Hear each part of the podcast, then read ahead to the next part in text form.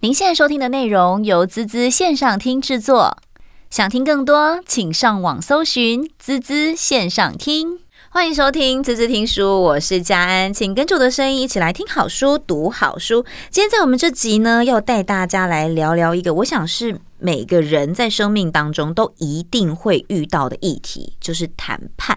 什么样叫谈判哦？大家会说没有没有没有，我们没有不用谈判，我们好好的沟通就好了。有事情好好讲。但重点就是很多时候啊，没有人要跟你好好讲啊，那怎么办嘞？今天看到一本书哦，它是翻译书，我觉得它非常的有趣。应该是说，它把一个很硬的话题。说谈判这个话题很硬，好了，他用一个很温暖的方式来呈现。这本书呢，叫做《镜与窗的谈判课》。戈大教授，联合国谈判专家，教你用十个问题谈成任何事。那我们今天呢，非常非常的开心，在我们节目现场邀请到的就是一谈就赢的郑志豪老师，跟我们一起来聊聊这本书。同时，老师也是这本书的推荐人哦。先跟大家打个招呼好吗？老师好。哎，佳安你好，各位听众朋友们，大家好。好，哎，老师，我们先来说说你当时看到这本书的感受好了。哦，当时我看到这本书之后呢，那么我觉得这本书是一个呃相当不错也相当不一样的书。第一个就像你刚刚提到的，谈判一向一般被人家认为蛮硬邦邦的，但这本书它用一个比较软性、比较从情感面出发的角度来看谈判这个事情。嗯，那第二个呢，哎，你可能听到一个哥伦比亚这个法学院的教授，你就觉得说哇，法学院应该更是更是硬邦邦啦。结果没有哈，这个教授呢，他从呢比较呃，因为他本身是做调调解出身的，他他自己在书里面也有提到，他调解跟谈判，很多人也以为是一样的东西，其实这两个也有一些不相同。嗯，他自己一开始是做调解出身的，所以他从调解的角度呢，来带大家来了解谈判这个事情，就给了谈判更多新的观点跟看法。嗯，所以他其实跟我们想象中的那种比较像是在辩论啊、谈判啊的那种比较生硬的感觉，我觉得在我自己看的时候，我是觉得天哪，好像在看小说，跟它的封面一样的温暖，你知道吗？封面有一种感觉，让你觉得好像在看某种文学小说，但是进去之后发现哦，原来他在讲谈判啊。对，而且还蛮有方法论的，其实。对，他是有步骤 SOP 教你怎么谈呢？是的。嗯，好，我觉得我们今天呢，就跟大家来实际聊聊靳宇窗好了。我觉得靳宇窗算是。还蛮特别，大家通常在讲谈判的时候，很少会想到用镜子跟窗户是的来形容。是的，哦，老师他怎么形容的？跟大家聊聊。其实很简单，镜子就是用来看自己嘛。嗯，窗子就是拿来看着别人，从窗外可以看到别人。那么镜与窗，简单讲，他的呃呃，Alexandra Carter 这个教授呢，他呃告诉你说，要谈判之前，其实谈判没有那么难，你只要问呃五个问题乘以二就好。其实它上面写，它是用十个问题，对不对？它这十个问题，你再认真看看，它其实是把五个问题拿来呃分成两个部分，就我们刚刚进宇窗的部分来问，一个是问你自己，嗯哼，另外一个是问问问看，那么在你眼中看到的别人是怎么样？一旦你能把这十个问题都弄清楚了，其实你要去跟别人谈，老实说，对方也可能觉得说你怎么会那么了解我，他就比较不会抗拒接受你的提议。嗯，其实这个前提好像就是说，当你了解自己，然后也了解对方的需求，是这样子，我们就比较有机会可以继续下一步的那种感觉。其实一直一直都呃，很多人对谈判有误解，就像你刚刚提到，很多以为谈判是辩论啦，是说服啦。呃，我常跟人家呃提到这种事情，包括我呃录音之前的那个礼拜天，我才跟一百多位朋友分享另外一个也是同一个出版社出的谈判书，那里面就讲了一个很重要的事情，他说谈判的重点不是让人家点头。谈判的重点是为了找出更好的方法来解决这个事情，嗯，所以其实谈判是为了解决问题。是的，其实一直都是如此。至于说，呃，辩论，辩论就好像要辩个你赢我输，或者说服就一定要你同意我。事实上，你同不同意我的观点，对谈判这件事情没有那么的重要。我们双方愿不愿意今天呃。让我们的以这个以靳宇窗这本书，它里面有一个词用好，这就为什么刚刚觉得它很文学的样子。他说：“什么叫谈判呢？就好像你在驾驶这个这个独木舟，有没有？然后呢，你透着对话来掌舵，让你们的关系可以持续下去。你不觉得这个呃女性作者有一个很大的特点，就让你觉得说，哇，原来这个谈判也那么柔情似水啊？对，就大家都觉得谈判听起来好像就是你知道不带情感，非常理性，对，感觉等下就是吵架前快要那个。”点火快要爆炸前的那种 绷紧绷感，哎，就被他一讲之后，感觉划这艘船，然后在这个湖面上看着这个涟漪，对对对，我的天哪！看完之后觉得天哪，这这这也太舒服了吧？对，所以它里面我觉得他呃作者有一个东西，我自己都觉得呃很有收获。他说，正是因为是划一艘船。你今天重点不是告诉你的对手，你谈判对手说他要去哪里，你重点是你知道你现在自己在哪里，这才是最重要的。你也让你的对手知道说，嘿，我们现在在这个位置，所以跟他一起讨论说，接下来我们要滑到哪里去，而不是说我们强迫说，我跟你讲，你一定要从 A 点滑到 B 点，那个就叫比赛了嘛，对不对？那很多人就会说，那我不比总行了吧？最后的结果最大，最后结果就是你不会，你也不会达到你的目的，你跟你的对手两个人搞不好也都也都觉得不开心。对不对？所以我认为就是说，呃，金宇窗这个这个书，它一个很很好的地方就是，它让很多他不懂谈判的人，或者总觉得说谈判就是一定要多赢人家一点的人，那么他得到了一个很好的新的新的观点。而且他最主要是，我觉得他最重要最重要的东西，他最棒的地方在于，他有很实际务实的一点一点的做法，教你怎么做到哦。所以他不是只是很就是讲一些呃比较心灵的空泛的话语，他真的告诉你怎么做到，这我觉得他很棒的地方。对，他在每一个问题里面，他其实都穿插了一些小故事，是。然后在这个故事当中，就呼应了这个问题到底是怎么样去达到他的这个目的。是的。所以事实上对他来讲，他觉得谈判，我看起来会觉得说，他会认为谈判这件事情，事实上他是在一起拉着对方，跟你一起去认识自己，然后了解对方，然后一起去解决一个问题。是的。实际上讲起来之后，你就会觉得谈判其实没有那么难。其实我觉得，很多人在对于处理事情跟呃解决问题的时候，他是会觉得很担心的。第一个担心什么？情绪上的担心，觉得我害怕和人家吵架，我不想要造成很尴尬的画面，然后很担心我讲了这个问题，对方不同意，是不是就要引起争执，或者是就会破局？我觉得大家其实都会存在在这个担心的层面上。但这个作者他其实帮我们先解决了很多心理的层面。然后再给你更多的勇气，告诉你说你可以怎么做。是的。好，那我们今天呢，我觉得也更深入的来请老师跟我们来聊聊好了。除了实际上的谈判务实上怎么样谈之外，我觉得最有趣的地方应该是说，在谈判之前，我们应该做哪些准备？是的，我想呃，就像这本书里面提提到的一样哈，他呃先从自己开始嘛，所以他问的，他也请大家问五个很重要问题。呃，就像我们在一谈就赢的时候，呃，常常也跟大家常常提到的，只是我们双方用的词汇不同而已。就是我们现在要了解，我们要解决的究竟是什么样的问题？嗯，一谈就赢常讲的就是我们要确定我们的谈判目标到底是什么。举个例来讲，很多人会把它放在一个，就是说自己遇过一个例子好了。我曾遇过一个公司，他跟我说，他的重点是怎么样今天才能够从这个交易上，从那个客户交易上赚到最多的钱。哦，oh, 那我反过来就问他说，好像是 KPI 的设定。哎，对，是的，呃没有人不喜欢赚钱。我觉得能赚到越多的钱，一定是好的。那接下来我就问他说，你为什么一定要从这个客户上赚到这么多钱？呃，是因为这个客户以前给的给的条件太差了，所以都赔钱吗？还是你现在临时这个年度有什么业绩一定要补，所以你势必要从这个客户拿钱？后来多问了几个问题，所以为什么说这本书跟大家强调说问问题很重重要？我多问了对方几个问题以后，才发现一件事情是没有哎，其实这个公司跟我们想的不一样，他并不是那么欠这笔钱，他也不是在这个客户上赚不到钱，他单纯只是觉得就是说，单一客户万一就是呃不愿意按着原来的条件付钱，举个例来讲，每个客户都九十天付款的话，有一个客户不是九十天付款，那就会造成他其他客户的困扰啊。我说联动的就对了。对，我说哦，假如是这样子的话，所以你你是不是可以跟你现在有问题的这个客户讲说，就老老实实把这个问题跟他讲说。我感谢你的帮忙，但是，诶，这个我们其实也不是非得要好像追债的一样，但是我们会有这个困难，造成别人我们对应其他客户有什么困难，所以不晓得您这边有没有什么什么我们可以帮忙的地方？那假如有的话，那尽量跟我们讲，看我们怎么做。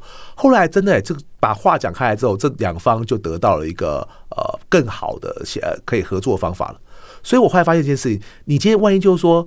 例如说，老板叫你说把这个人钱收回来，你就只说那我使命必达去把这个钱收回来。但是最后客户跟你的关系打坏了，最后是客户不跟你下单了，这时候老板才来骂你说你为什么一定要这样丢了客户？哎，对，他说你不叫我把钱收回来吗？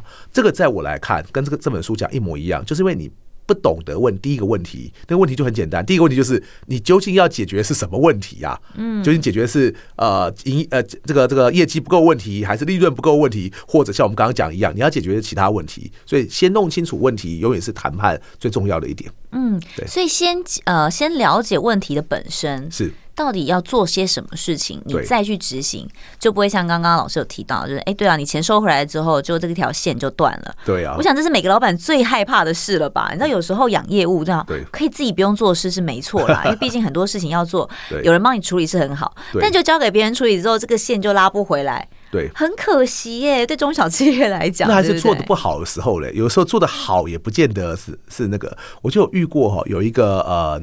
有一个很大的这个牙医诊所，他们你知道，我们去看牙医嘛，我们是不是就会跟牙医讨论一下治疗计划？那最后我们就是说，哇，有些自费的项目很多，我们就会觉得这个这个怎么要花那么多钱呢？对，觉得压力大，对，搞不好 不想不想付，搞不好是十几万的钱呢。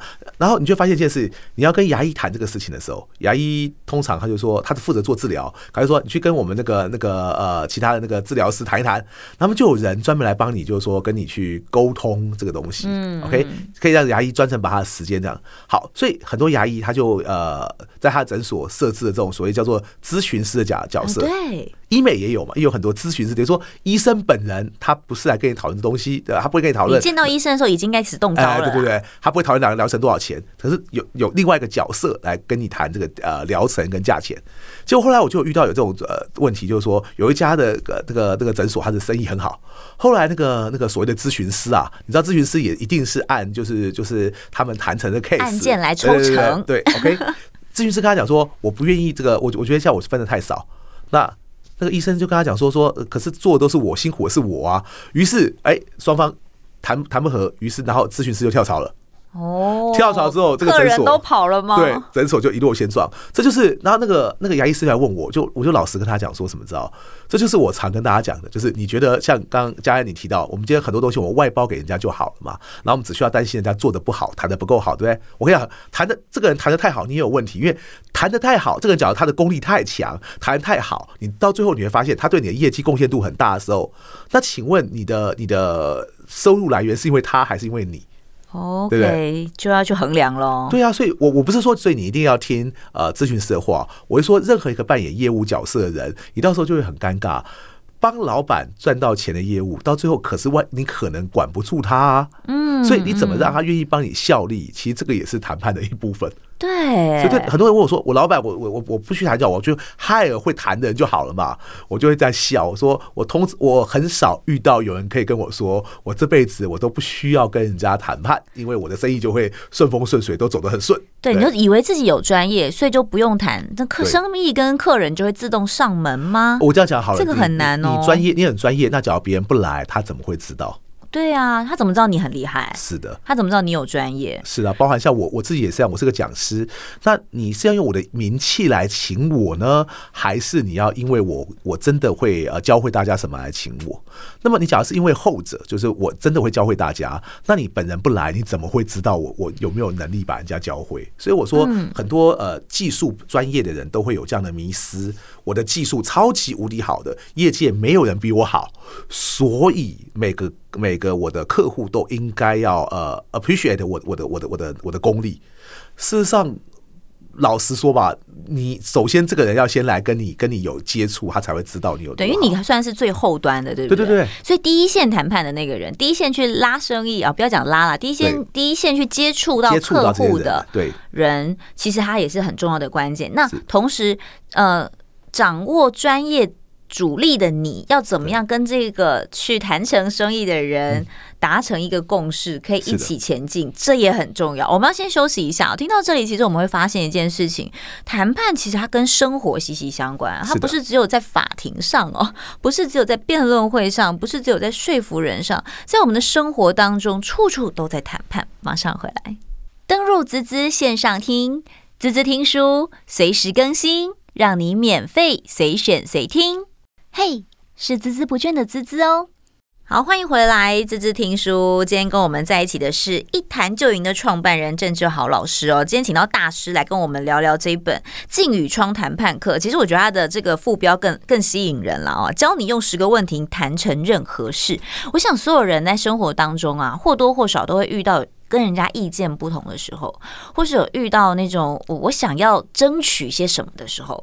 这时候谈判就很重要了，对不对？是的。嗯，那在谈判之前，刚刚我们有讲到，我们要先问自己五个问题。对，作者告诉我们说，你先把自己了解了之后，你再去想我们要怎么样让对方能够跟你一起合作。是的，对，所以其实百分之。呃，八九十最重要的就是要问对问题。是的，老师你怎么看问问题这件事？哇，其实我那个时候我自己在帮他们写序的时候，我有引用他里面说的。他说，就像你刚刚提到，我们刚刚提到问问题很重要，但他其实有统计过，说有多少人可以问对问题？答案是只有七个 percent，七葩的人。我刚刚看到的时候也是觉得，天哪！所以问对问题的人这么少哦。对，我们都觉得说，我们从小到大，我念书，我们怎么可能不会问问题？问问题很简单呐，对。开口发问很简单，但是你要问对问题很难。很多人在问问题也有一个迷思，呃，他一直觉得，例如说像我跟佳安，我们两个在谈话，我们在问问题，他以为我问问题的重点是我问对的问题，代表佳安会回答我一个我期待的答案。其实不是这样子的。我们希望发问技巧到一定的程度之后，我们希望我们问完了，这个人无论他愿不愿意告诉我他真实心中想的答案，但最后还愿意朝着，就像我刚刚提到的，朝着我们共同期望那个方向去做，这样就够了。我并不需要逼问你说，哎，请问你今天究竟呃几点下班，然后几点吃晚饭？这这些东西你你愿意讲也好，你不愿意讲也罢，重点是最后你会不会今天呃。做到我期望那件事情，就是大家在问问题之前，其实心里都有不知不觉的设定，对不对？是，是你会有一个设定说，我在问你问题的时候，哎，你要不要出去吃饭？其实就是你想出去吃饭，所以你才问他这个问题，对，嗯、对不对？哦，这个讲到就很有趣。我当年呃有呃有阵在法国上班的时候，我那时候每年要去法国待一阵子嘛，然后呃我就会发现法国人工作跟我们完全不一样啊。呃我每天下午都会有人问我说：“嘿，S，你要不要去外面喝杯咖啡？”一开始的时候，你就想说：“那就人家邀我，就不好意思不去嘛。”大家去面，大家大家都跑去茶茶水茶水间啊，喝喝咖啡啊，这聊聊天啊，做八卦一下，对不对？后来我发现哦，法国人跟我们台湾不一样，我们台湾也做这个事情，呃，可能通常一个一天大概一次一两次最多了吧，起码我以前当年这样。法国我后来发现，平均啊。我我不晓得是不是我们公司特别离谱，每个下午下午哦，光是下午他们要用我五次，S，你要不要出去喝咖啡？那我心里想说，我走出去五次，这是一个招呼语吗？对，就你就就就你就不用上班了。Anyway，我后来跟他讲说，呃哦，没关系，不用了，你把我带回来好。他们就很讶异，他们还是会把你带回来，他们就很讶异。我后来发现了，他们重点不是为了解渴或者是想喝咖啡提神，他们要的就是跟你呃，就是在茶水间聊的那个，对对对对，他们很重视这个东西。我发现这就是一个很 culture shock 的东西，文化很不一样。对，它重点不是有没有喝到咖啡这件事，而是他有没有今天这个这个跟你有这个互动。所以反过来，我后来就弄懂了。当我假如例如说，人家一天问我三遍。五遍，我拒绝人家两遍，其实人家就就觉得我这个人不是很好相处，不是很好相处，所以 很难搞。你只要只把问题听到问题的本身是要不要喝咖啡，就只会有要跟不要两个选项嘛，对不对？哎，书里面有提到封闭性问题啊，对对对对对，嗯嗯，他呃，这是其实蛮蛮基本的啦。作者他就有提到，就是说，嗯，封闭性问题其实指的很简单，就是我问你一个问题，说，哎，那么。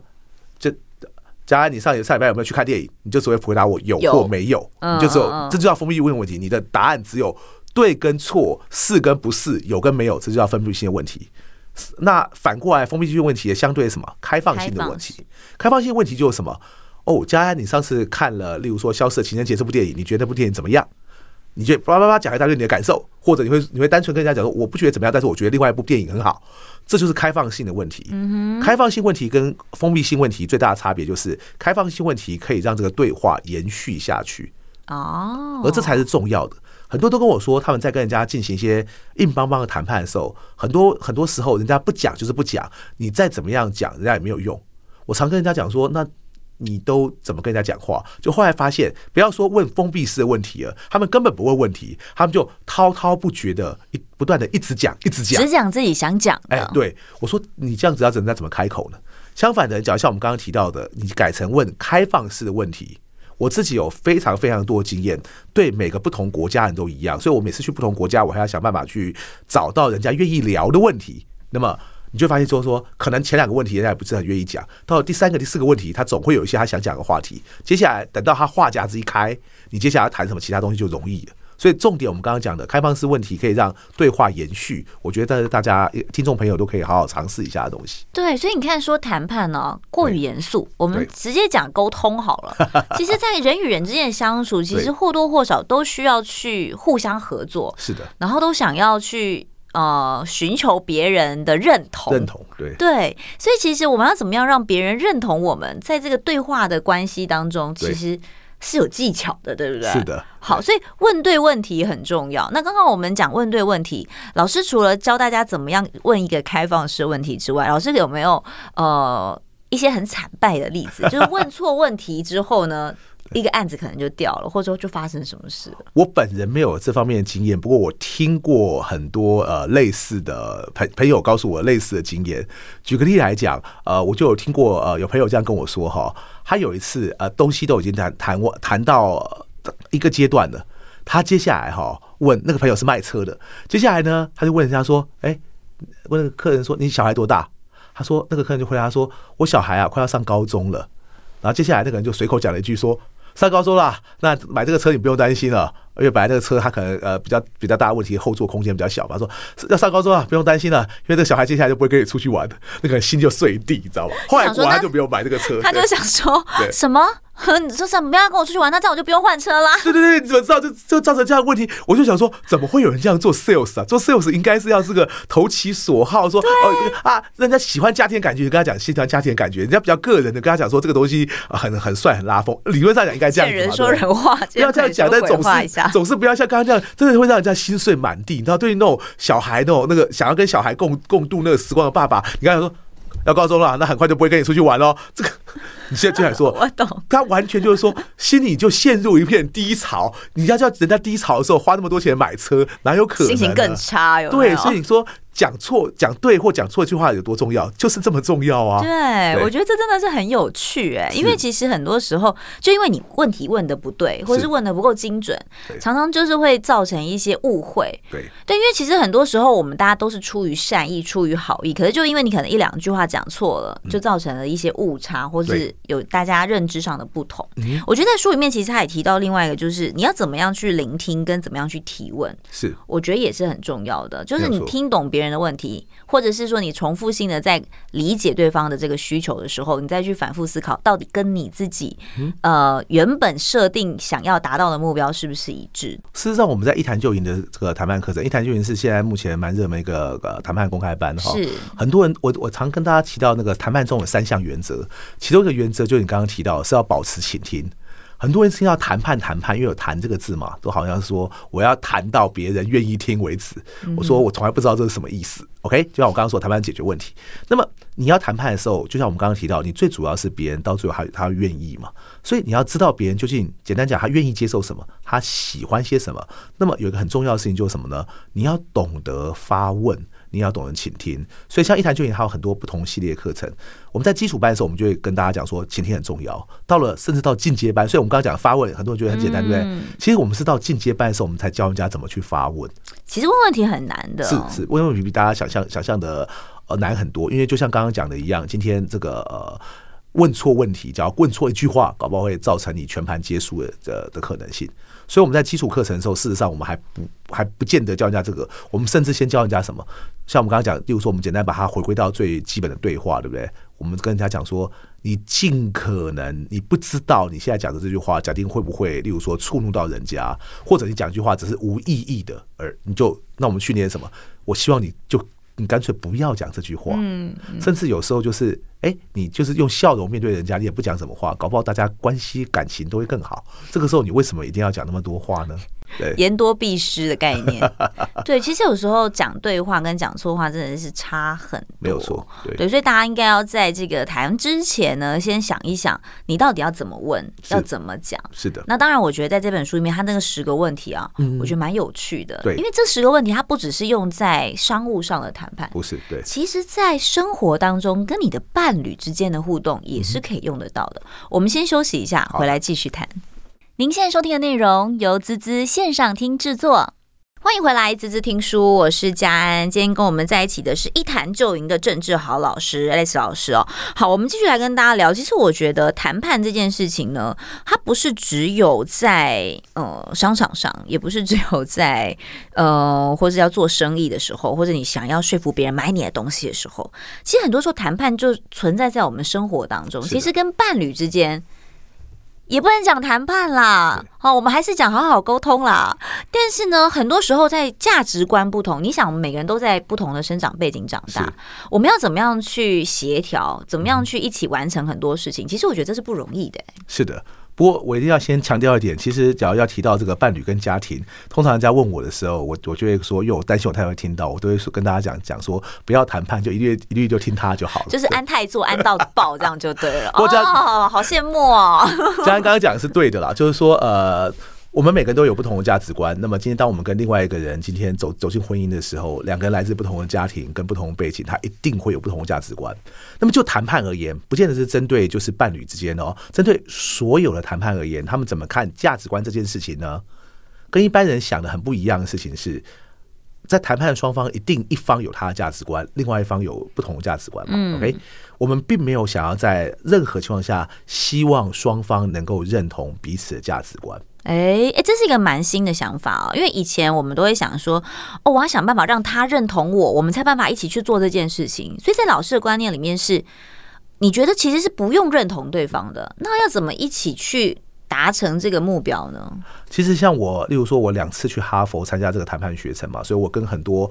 包括呃很多不同知名的唱谈判书的作者都有呃自己亲身的接触过。我后来发现我的观念跟他们是一样的。那么谈判，假如谈判重点是能把我们刚刚说问题解决，谈判谈到最好的状况是应该让双方的关系都可以变得更好。所以举个例来讲，好，假如你跟你的先生或你跟你的太太价值观不一样，我们传统学就是说，我们双方应该要想办法这个彼此调和。哦事实上。你为什么有必要调和呢？你只要找出在这个不同价值观之下，你真的要解决你的问题，你把它解决就好了。举个例来讲，我不知道各位有没有遇过很多这个你的另另外一半，搞不好这个呃沉迷于电动之中，大家喜欢打电玩。最近 PS Five 要上市了，大家都会骗老婆说那个是路由器。好，总之那个不是个解决问题的方法，因为总有一天你太太会知道那台东西是什么，就是买到 PS Five。那么，所以重点是什么？重点在于说大家想要什么。假定我举个例来讲，假定现在是老公想要打电动，老婆会觉得就是说你每天都在玩电动玩那么久，那么他觉得不开心。我们该知道的事情是，究竟他为什么觉得不开心？我想无非几个可能嘛。第一个，他觉得老公花那么多时间打电动都没有花时间来关心我，所以这个这个问题究竟是打电动吗？其实不是，这个重重点是你究竟今天你的另外一半花多少时间，然后去关心你的太太。那么举个例来讲，就像我我自己的 case 好了。我后来发现一件事情呢，那每我每个人都需要关心，可是每个人的对象不一样。我应我是不是应该关心我太太？是的，可我太太真的需要我一天。二十四小时晨昏定醒的不断关心他吗？他会觉得烦呢、啊，对不对？所以我后来发现一件事情了，你你只要今天，当然这每个人有不同 case，你只要在一定的时间去关心他做什么，甚至有时候关心到他可能觉得烦的程度，那么他也不会去理你。今天你就要打多少小时的电动，或者看看多少小时的 YouTube，反正他反正会松一口气说：“哦，我在做这个时候，我就我就不会被人家烦了。”所以再次讲。这是有技巧的哦。你你感觉问题是电动本身，那么我还有遇到我另外一个认识的 couple，他们更什么呢？本来是老公打电动，老婆觉得很不爽，因为老婆觉得被冷落而没有参与感。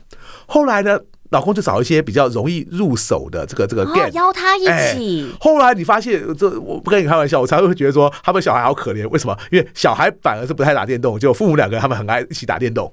那我觉得 depends 啊，我也没有说你一定要打电动才好。但是问题是，你看这个价值观需要，我们真的需要去了解双方，或者是同意别人价值观，没有必要。我们只要能找出在这个价值观之下，我们双方有没有各自可以接受的方案，其实也就够了。嗯，所以能够去找到一个相同的呃状态，然后都能够接受就好了。或者我们讲一个非常非常这个这个这个这个极端的例子好了。假定今天，例如说呃，老公他对打电动，不要讲只讲老公啊，或者有时候老婆打电动，只是为了他想要在这个这个上班很辛苦了，找到一个自己可以逃脱现实生活的这个一个一个时间或方法。嗯嗯。那么这也是问出来的嘛？对，刚刚我们讲的，在作者里面，我们在这个进语窗谈判课里面也是教大家问对问题。是的，对，你先问自己，到底你为什么这么想要他陪你？你真的需要他天天二十四小时陪你吗？我想你我应该都很难有一个人天天二十四小时陪你，你会觉得很烦吧？对，所以其实也不是。好，那你就想到说，你想要他什么时候陪你，然后你再问他，请他告诉你，告诉你说，你这个时候可不可以陪我？对，甚至我我说个实在话，万一今天就是家里家里有呃多余的空间的话，你最后他要的搞不好是那个那个独立的空间，而不是电动本身的时候，那么怎么透过例如说家里一些呃小小的装潢？举个例来讲，像我家在前两年吧，我们就是家里搞不好很乱啊，我后来又花了花了呃一一点一点一点不多不太多预算做一些系统柜，做完之后我太太觉得都有东西可以收纳，她很满意，所以到最后其实根本不是你要不要买东西，因为除了我们刚刚讲电动以外，另外一个东西可能就是常引引发纷争，可能就是呃。先生买一堆东西，他也不喜欢；太太买一堆东西，先生不喜欢。对，搞到最后，你真的真的，假定不是经济方面问题，那可能什么问题？就发现是因为你没有办法收纳这个东西，等于看了就碍眼。那么怎么解决这个问题？就是让他看不到，对不对？让他看不到之后，你就发现哦，花个几万块做个系统柜之后，好像问题就解决了。你就发现，对夫妻感，相较于夫妻感情而言，只要用几万块钱来。来解决问题，呃，就是系统柜可以解决，真的太划算了。是啊，钱能解决的事情都可 以，甚至你还可以对你的另外一半说：“我觉得你在这个装潢方面你比较有美感，所以来来这个这个颜色给你挑。”他就觉得又被尊重到，这就是书里面在讲的。你不觉得这样很棒吗？本来是一个双方会吵架的事情，但是因为你要处理这个事情，那么结果因为你会用正确的方法，反而让大家的这个感情跟关系都更好了。我觉得这就是懂谈判跟不懂谈判之间的差别。对，其实我觉得这本书哦，它蛮贴心的，它做了蛮多表格哦，对，让大家来去做一些呃自我的审定跟认识。就是你当你要跟对方，我觉得不管是夫妻啊，呃，我其实有时候觉得跟小孩也是，有时候那也是一种协商，你知道吗？你怎么跟他去 deal 说哦，好，你可以照着我的走。对，有时候真的不是你叫他这样做，他就愿意这样做。哎，有时候也是要问对问题，讲对方向，他才办法顺着你讲的走。这其实也是生活中的谈判学嘛，对不对？对。好，所以我们介绍一下这个表格好了。是，对，要怎么用它？OK，呃，刚刚讲的就总共有两组各五个问题，所以十个问题。那么书里面呢，呃，有一些就把它的两边的这个问题呢，把它甲方跟乙方把它这五个问题分别把它列下来，然后中间呢，把它呢，呃，弄成一个共同点，那么就可以。在这里面找到甲乙双方对于这个问题的交集。举个例来讲，像这个我们刚刚提到，已经提到第一呃第一个问题了。例如说这边第二个第二个问题可能是双方的感受与顾虑。嗯，所以在这个时候，你就可以问他说：那么甲方有什么感受跟顾虑？乙方有什么感受跟顾虑？举个例来讲，我们刚刚提到小孩，对不对？小孩啊，我自己这方面的经验这样：小时候你还可以很单纯用最简单的谈判，就是什么呢？条件式的交换。说你假如答应我这样子的话，你假如答应我呃。呃，只看半个小时电视，接下来就念书的话，那我现在给你颗糖。在小时候很容易骗，真的是骗啊！对，到长大之后，你只要只是这样子说，哎，那个我我只要怎么样的话，他就会他就不是那么好解决了。这个时候你就会发现了，我小我小孩现在现在呃十几岁嘛，那么他就会想想说，你就会发现一件事情，你有时候要在意他现在怎么想。跟他这边顾虑什么？他只要不愿意跟你讲，你们就永远没有办法达达达成一个共识。你甚至有时候很生气，他为什么要骗你？事实上，他不是有意要骗人，他只是不不知道该怎么告诉你他真实的感受。嗯，所以怎么样做一个让人家愿意告诉你真实感受，跟尤其是我们这边这个表格提到的，你的顾虑的父母。这个很重要。举个例来讲，我小孩有一次可能就跟我说，他担心的事情是什么呢？他担心的其实不是说哦，这个这个东西究竟拿到第几名啊，或者我们呃有没有什么奖赏或奖励啊？他担心的事情是呢，我们他的时间假如没有办法配合其他同学的话，那么是不是可能让他在同学面比较呃不那么受欢迎？